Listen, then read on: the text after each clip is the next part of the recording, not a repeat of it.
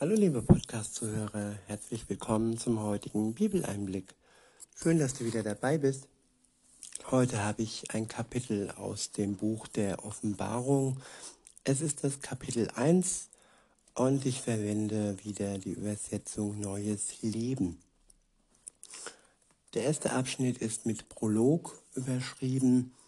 Ab Vers 1 steht, dies ist eine Offenbarung von Jesus Christus, die ihm Gott gegeben hat, um seinen Dienern die Ereignisse, die in Kürze eintreten, bekannt zu machen. Ein Engel wurde gesandt, der sie Johannes, dem Diener Gottes, verkündete. Johannes hat das Wort Gottes und das Zeugnis von Jesus Christus und alles, was er sah, bezeugt.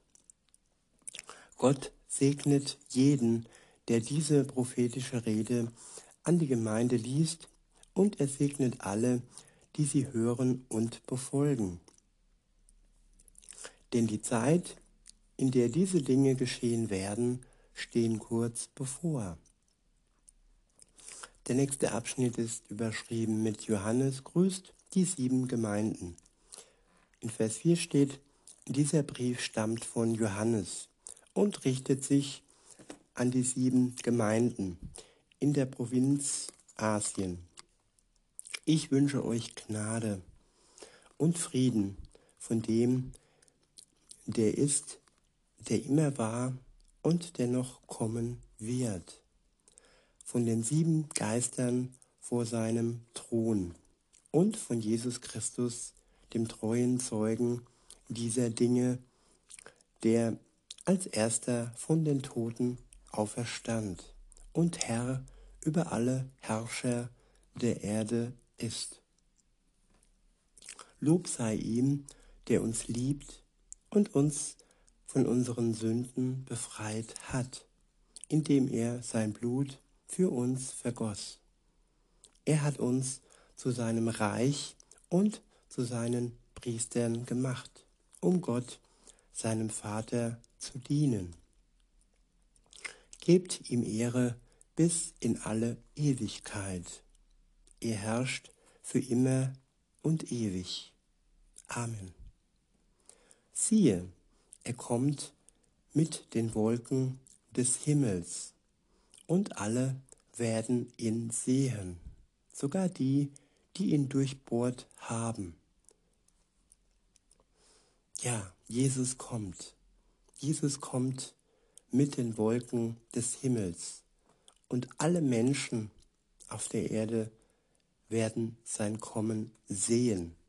Niemand wird es verpassen und es wird nicht nur ja für diese begrenzte Anzahl von Menschen damals in Jerusalem und Umgebung sichtbar sein.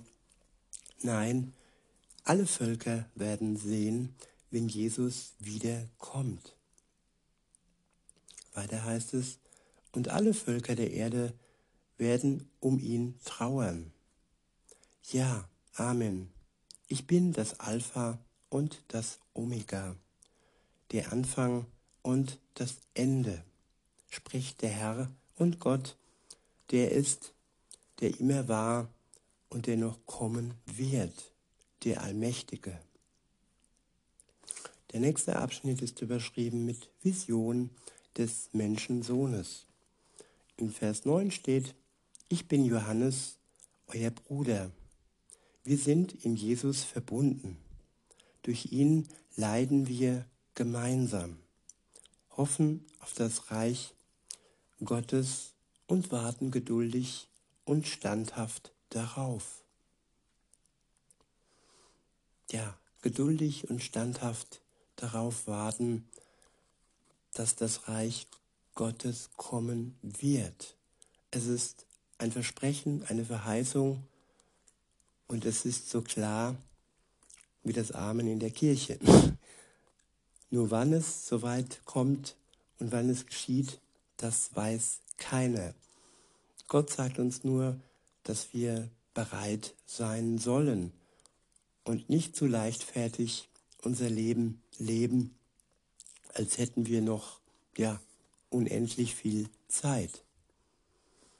Weiter heißt es, man hat mich auf die Insel Patmos verbannt, weil ich das Wort Gottes verkündet und von Jesus erzählt habe.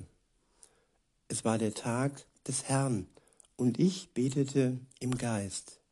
Plötzlich hörte ich hinter mir eine laute Stimme wie von einer Posaune. Sie sprach, schreibe, was du siehst, in ein Buch und schicke es an die sieben Gemeinden. Ephesus, Smyrna, Pergamon, Thyatira, Sardes, Philadelphia und Laodicea, Laodicea. Als ich mich umdrehte, um zu sehen, wer zu mir sprach, sah ich sieben goldene Leuchter. Und mitten unter den Leuchtern stand der Menschensohn. Er trug ein langes Gewand mit einem goldenen Gürtel über der Brust. Sein Kopf und sein Haar waren weiß wie Wolle, so weiß wie Schnee. Und seine Augen leuchteten wie Feuer, Flammen. Seine Füße glänzten wie im Feuer, gereinigtes Erz, und seine Stimme war wie das Tosen mächtiger Meereswellen. Er, er hielt sieben Sterne in, rechten, in seiner rechten Hand, und aus seinem Mund kam ein scharfes, zweischneidiges Schwert. Und sein Gesicht strahlte wie die Sonne in ihrer ganzen Pracht. Das Gesicht Jesu strahlt wie die Sonne in ihrer ganzen Pracht. Seine Augen sind wie Feuerstrahlen und ja, er ist einfach Herrlichkeit in Person. Und dieser Jesus, der Sohn Gottes, hat Johannes hier diese Offenbarung preisgegeben. Ein Vorausblick praktisch in die Zukunft und ja, was uns das Ende zeigt in bildhafter Sprache. Weiter heißt es, als ich ihn sah, fiel ich wie tot vor seine Füße. Aber er legte seine rechte Hand auf mich und sagte, Fürchte dich nicht, ich bin der Erste und der Letzte und der Lebendige. Ja, Jesus ist der Erste. Er war zuallererst auf der Welt und war da, als die Welt erschaffen wurde. Und er ist der Letzte, der da ist, wenn die, wenn die Welt ihrem Ende entgegentritt. Und er ist der Lebendige. Er lebt ewig und er wird niemals mehr sterben. Er ist der erste auferstandene Mensch, aber auch Gott gleich. Weiter heißt es, ich war tot und bin lebendig für immer und ewig. Ich habe die Schlüssel des Todes und des Totenreichs. Ja, jeder Mensch, du und ich, wir alle haben den Tod noch vor uns. Und niemand von uns hat die Schlüssel. Die Schlüssel heraus aus dem Tod. Die hat nur Jesus. Und wenn er uns ja den Weg ins ewige Leben weist, nachdem wir ja ihn im Glauben angenommen haben, uns unsere Schuld ihm preisgegeben haben, anerkannt haben, sie bereut haben und er uns erlöst hat von unserer Schuld, dann lässt er uns heraus aus dem Tod und hinein ins ewige Leben denn er alleine hat die Schlüssel des Totenreichs. In Vers 19 steht, schreibe auf, was du gesehen hast, das, was jetzt geschieht und das, was später geschehen wird. Das ist die Bedeutung der sieben Sterne, die du in meiner rechten Hand gesehen hast, und der sieben goldenen Leuchter. Die sieben Sterne sind die Engel der sieben Gemeinden und die sieben Leuchter sind die sieben Gemeinden selbst. Ja, die folgenden Kapiteln beschreibt die einzelnen Gemeinden.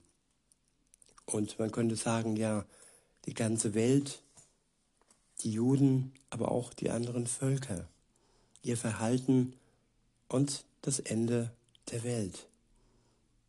Wenn ihr jetzt ein bisschen ja, neugierig geworden seid, na gut, dann lese ich das zweite Kapitel noch hinterher. Es ist überschrieben mit die Botschaft an die Gemeinde in Ephesus. Ab Vers 1 steht, schreibe diesen Brief dem Engel der Gemeinde in Ephesus. Das ist die Botschaft dessen, der die sieben Sterne in seiner rechten Hand hält und der unter den sieben goldenen Leuchtern umhergeht. Ich weiß alles, was du tust. Ich habe dein Bemühen und dein geduldiges Warten gesehen. Ich weiß, dass du böse Menschen nicht ertragen kannst. Du hast jene geprüft, die sich als Apostel ausgeben es aber nicht sind und sie als Lügner, als Lügner entlarvt. Ja, als ob er von mir spricht, böse Menschen nicht ertragen können. Und ja, einfach Menschen entlarven, ihre Heuchelei entlarven. Das kann nicht jeder, das macht nicht jeder, aber ich enttappe, ertappe mich dann schon öfter mal dabei. Weiter heißt es, du hast geduldig für mich gelitten, ohne aufzugeben. Aber ich habe gegen dich einzuwenden, dass ihr mich und euch einander nicht mehr so lieb, so liebt wie am Anfang. Ich wiederhole, aber ich habe gegen dich einzuwenden, dass ihr mich und euch einander nicht mehr so liebt wie am Anfang. Tja, die Liebe kann ja erkalten. Sie kann zwar noch lauwarm sein und nicht ganz erloschen sein, aber am Anfang ist sie groß und heiß und wir müssen darauf achten, dass die Liebe unter uns, untereinander, unter den Menschen, aber auch zwischen uns und Gott nicht erlöscht. Denn eine Beziehung ist immer ja das Arbeiten an der Liebe, das Festhalten an dem, wofür man sich entschlossen hat. Liebe heißt auch, sich zu entschließen, dem anderen treu zu sein, ihm beizustehen, ihm zu vertrauen und das Tag für Tag aufs Neue. Weiter heißt es, erkenne doch, wie weit du dich von deiner ersten Liebe entfernt hast. Kehre wieder zu mir zurück und bemühe dich so, wie du es am Anfang getan hast. Wenn du dich nicht änderst, werde ich kommen und deinen Leuchter von seinem Platz unter den Gemeinden unter den Gemeinden wegnehmen. Aber ich will auch etwas an dir loben. Du hast die Taten der Nikolaiten genauso wie ich es tue. Du hast die Taten der Nikolaiten genauso wie ich es tue. Wer bereit ist zu hören, der höre auf das, was der Geist den Gemeinden sagt. Wer siegreich ist, dem werde ich in Gottes Paradies vom Baum des Lebens zu essen geben.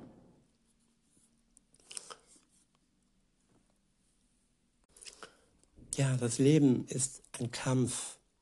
Und an anderer Stelle steht, kämpfe den guten Kampf des Glaubens. Und dazu bereit müssen wir Tag für Tag sein, zu kämpfen für unseren Glauben, für die Menschen, die wir kennen um uns herum und ja, für die Beziehung zu Gott. Dabei möchte ich es mal belassen für heute. Wenn ihr jetzt äh, Hunger bekommen habt, könnt ihr ja gerne selber weiter lesen. In diesem Sinne wünsche ich euch noch einen schönen Tag und sage bis denne.